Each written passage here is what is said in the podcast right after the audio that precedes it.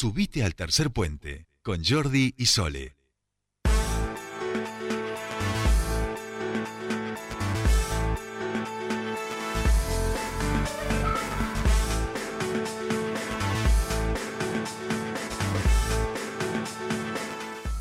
Ya estamos aquí 16.37 minutos y nos tomamos un avión aquí desde nuestro eh, estudio, que es bastante un, un helicóptero capaz, este un avión helicóptero podríamos tomarnos y nos vamos hasta Buenos Aires. Allí nos abre las puertas el señor Pascual Caliquio para que hablemos de comunicación y derechos. Muy buenas tardes, Pascual, ¿cómo estamos? ¿Cómo va? Muy buenas tardes. Hola, Muy ¿cómo bien. va? ¿Qué, qué, qué tiempo tienen en Buenos Aires? Está frío, está, no, no sé qué temperatura, pero está frío, muy nublado. Ajá. Secuencias de la tormenta de Santa Rosa que todavía no se termina de... Ahí lo- lo- lo- Bien. Los rezagos, digamos, este, que, que están ahí. Bueno, Pascual, eh, Así es. columna de... Igual, eh, sí. u- hablando de comunicación, Sí. un título podría ser el, el huracán... ¿Cómo se llama el huracán que hubo en Nueva York? Ida. Ida. El, el- el No. huracán Ida. La tormenta de Santa Rosa que viajó a Nueva York y, y triunfó como huracán. Claro, Tormenta, Ah. Tormenta Ida. La de Nueva Bien. York se llama Tormenta Ida. eh, después lo vamos a comentar un poquito en nuestro... ¿Huracán?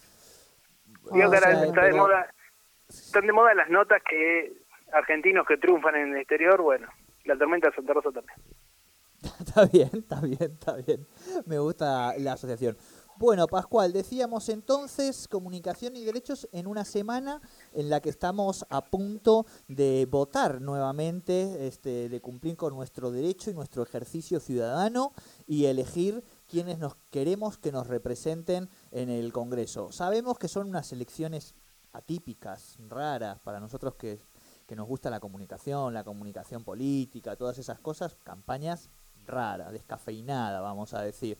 Eh, pero bueno, también es importante que por lo menos, y esta es una sensación que vamos a corroborar contigo, eh, no ha sido una campaña eh, profusa, vamos a decir, en todo lo, lo que veníamos viendo en otras campañas en relación a las fake news, a todo ese contenido que anda circulando este, de crítica muy fuerte y despiadada que con perfiles falsos. Un poquito hay, por supuesto, pero no ha, no ha sido una campaña asquerosa en ese sentido, por lo menos aquí en, en Neuquén. No sé en términos generales y allí en Capital cómo, cómo lo vienen viendo.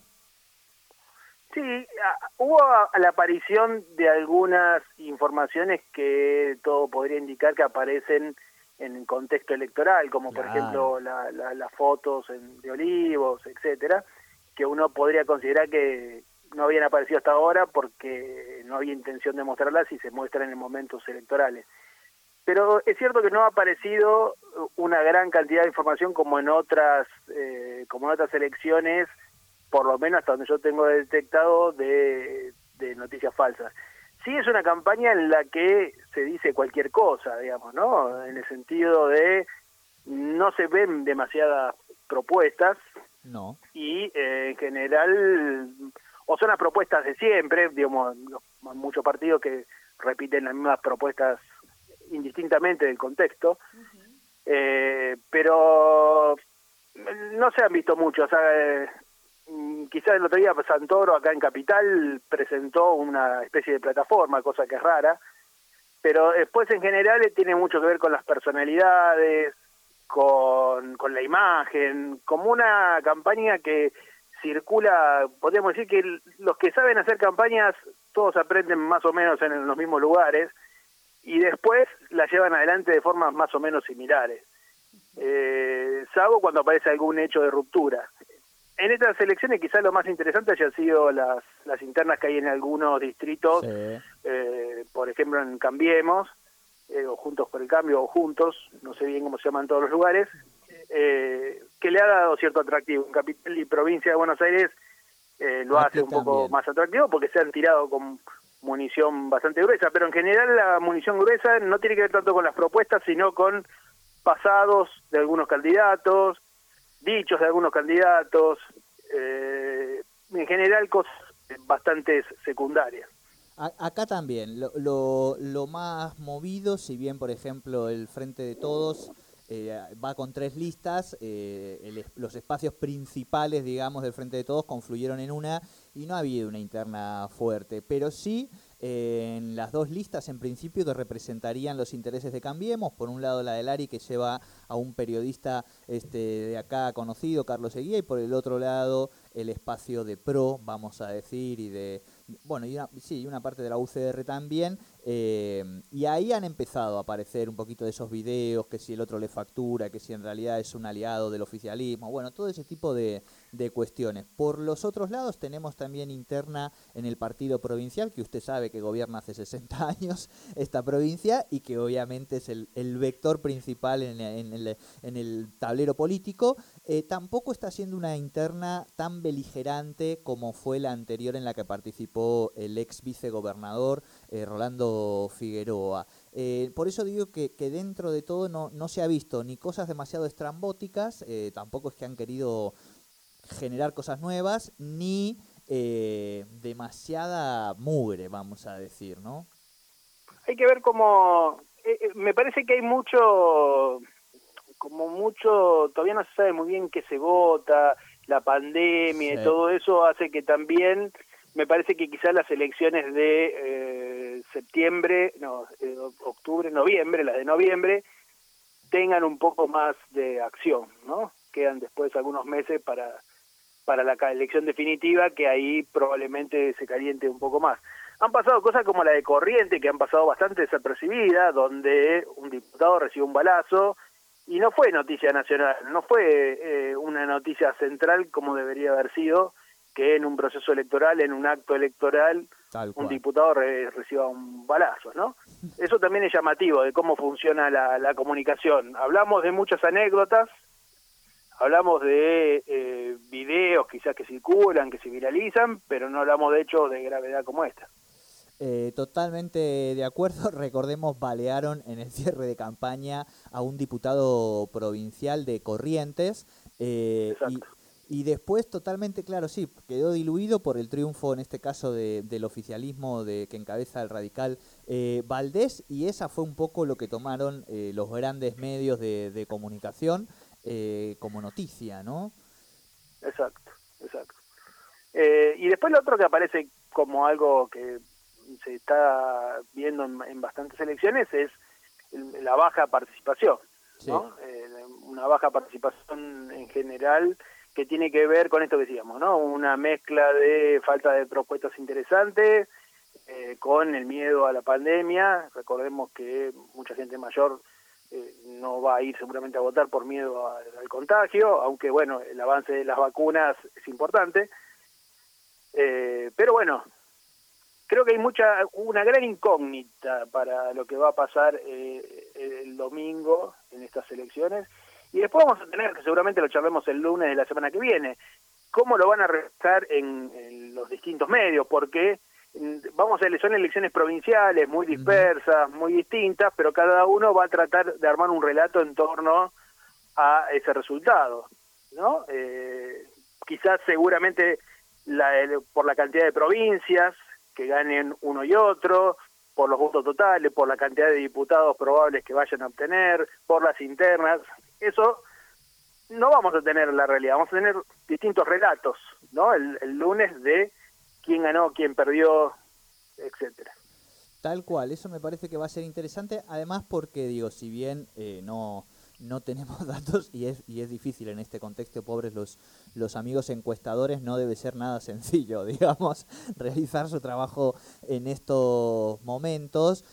Todo parece indicar que no va a haber una diferencia sustancial entre los dos principales partidos que en las anteriores elecciones se llevaron casi el 90% de los votos, ¿no? Hablamos de Cambiemos y el Frente de Todos, juntos como se llame, eh, el Frente de Todos. Digo, entonces, cuando tenés un resultado que está un poquito más ajustado, el, el, campo de interpretaciones se abre mucho más. Tampoco es que necesitan un campo muy abierto, algunos medios aquí, como para interpretar lo que se les ocurra, digamos.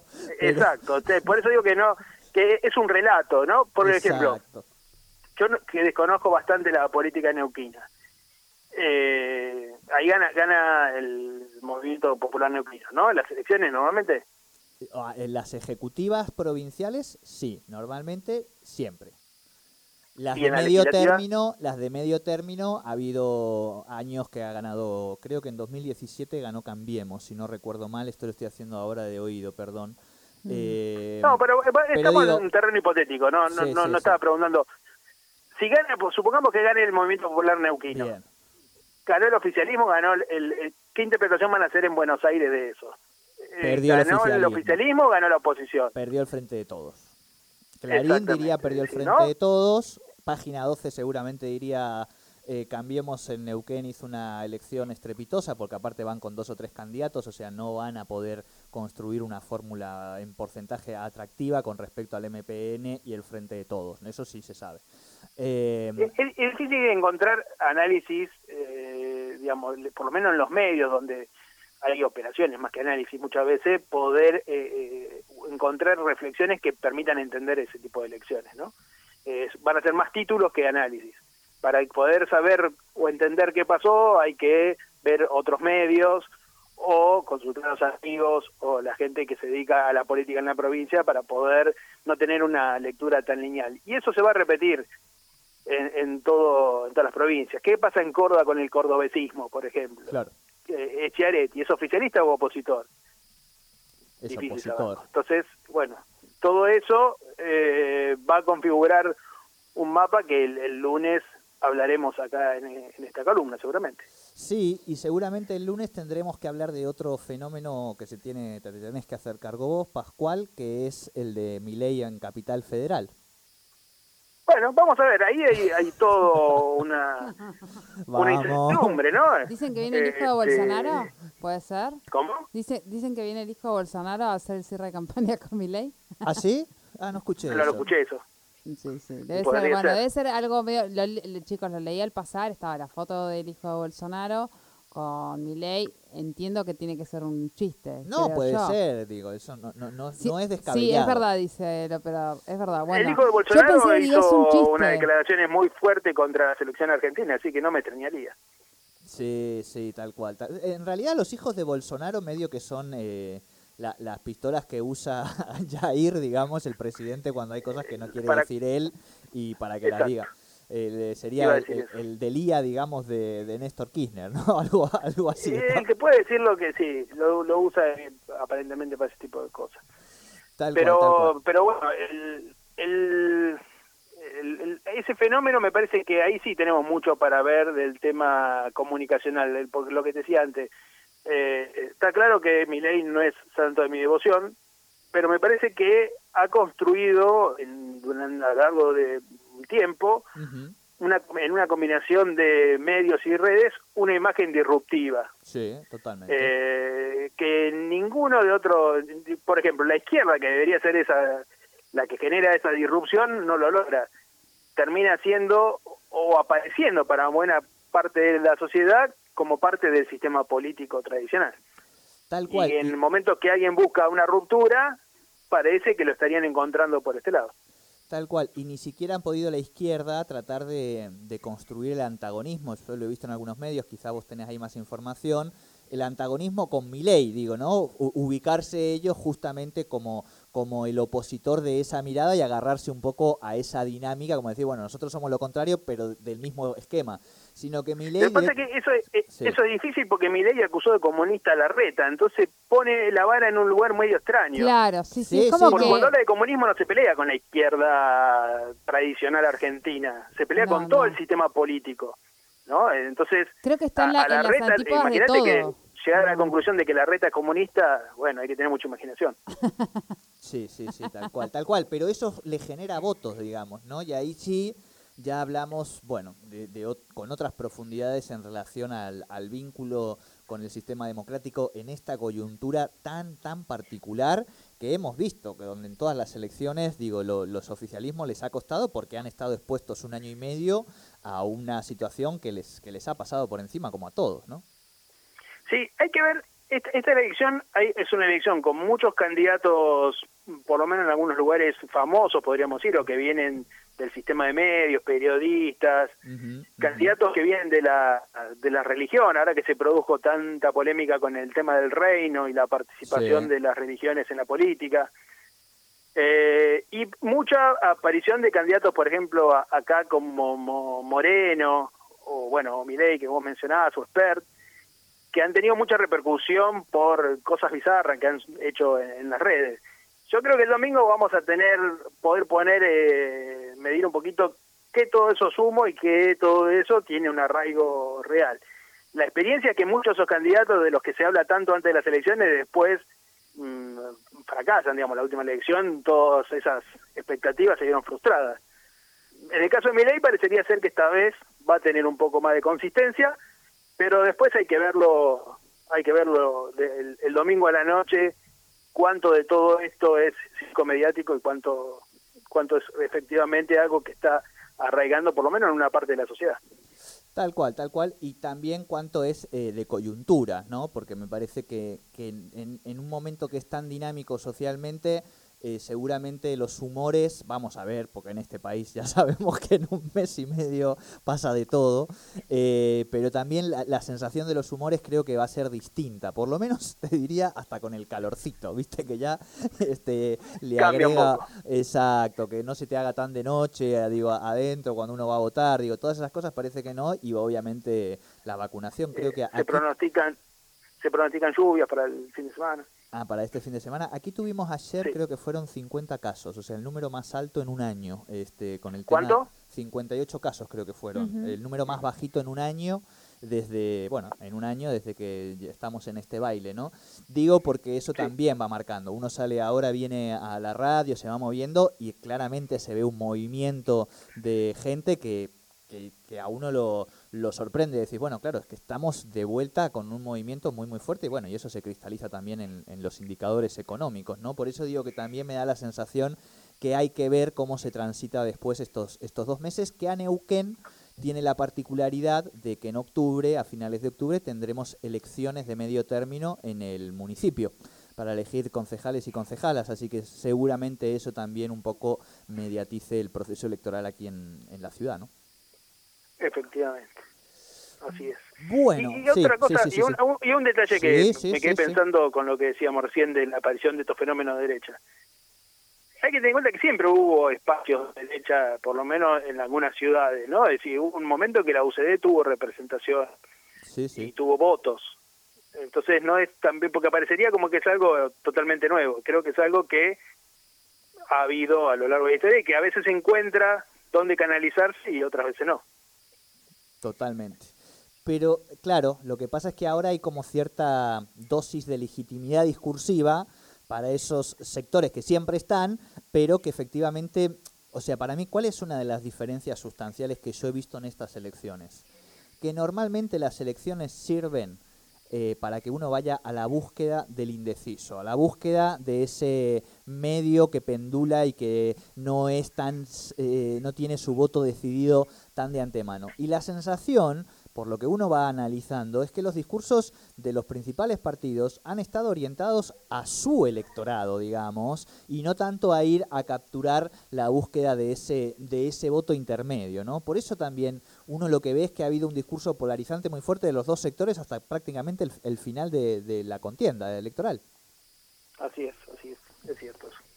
Bueno, hemos hecho este análisis para la ciudadanía, eh, para que vaya a votar. ¿Tenemos alguna página, supongo que, bueno, aquí también, ¿no? La de gobierno, para la Secretaría Electoral, para que puedan también eh, acercarse y tener toda esta última información de último momento aquí en la provincia o hay una página nacional? No, son las secretarías provinciales, ¿no? Eh, sí, está la, eh, que son elecciones provinciales, pero para cargos nacionales. Entonces, en algunos casos es confuso eso porque algunas cosas hay que buscarlas en la página nacional claro. y otras hay que buscarlas en las, en las provinciales. Claro. Bueno, importante también que alguna gente ha cambiado eh, ha cambiado un porcentaje del padrón de acuerdo a dónde se votó la última vez en la última escuela, así que que la gente tampoco se confíe y chequee dónde tiene que, votar. Hay, hay que chequear, no, no, sé si en todas las provincias, pero seguro en capital y provincia de Buenos Aires eh, se va a votar en muchos más lugares por el tema de la pandemia. Eh, entonces eso hace que, por ejemplo, se vote no solo en escuelas, sino también en clubes. Y que también haya que eh, toda aquella persona que le gusta participar el día de las elecciones que se sume el partido que sea a fiscalizar porque van a necesitar muchos más fiscales. Sobre todo los partidos chicos que antes tenían que poner un fiscal, por ejemplo, por, por zona, entonces iban recorriendo escuelas, no los van a dejar entrar por protocolo, entonces cada partido va a necesitar una cantidad mayor de, de fiscales, por lo que es, importante eh, sumarse, participar y, y colaborar con el partido que uno se siente identificado. Exactamente. Muy bien. Bueno, muy bien. Pascual Caliquio, éxitos en esta semana. ¿Cómo viene Ituzangó, por cierto? Puntero con la. Ferrer, Esa. así que jugamos el miércoles, venimos muy bien. Muy Si bien. esto sigue así, va a favorecer claramente en Ituzaingó el triunfo del oficialismo. ¿no? Vamos, vamos todavía. Abrazo grande, Pascual. Nos vemos, un abrazo. Nos vemos, Pascual Cariquio, con Comunicación y Derechos aquí en Tercer Puente.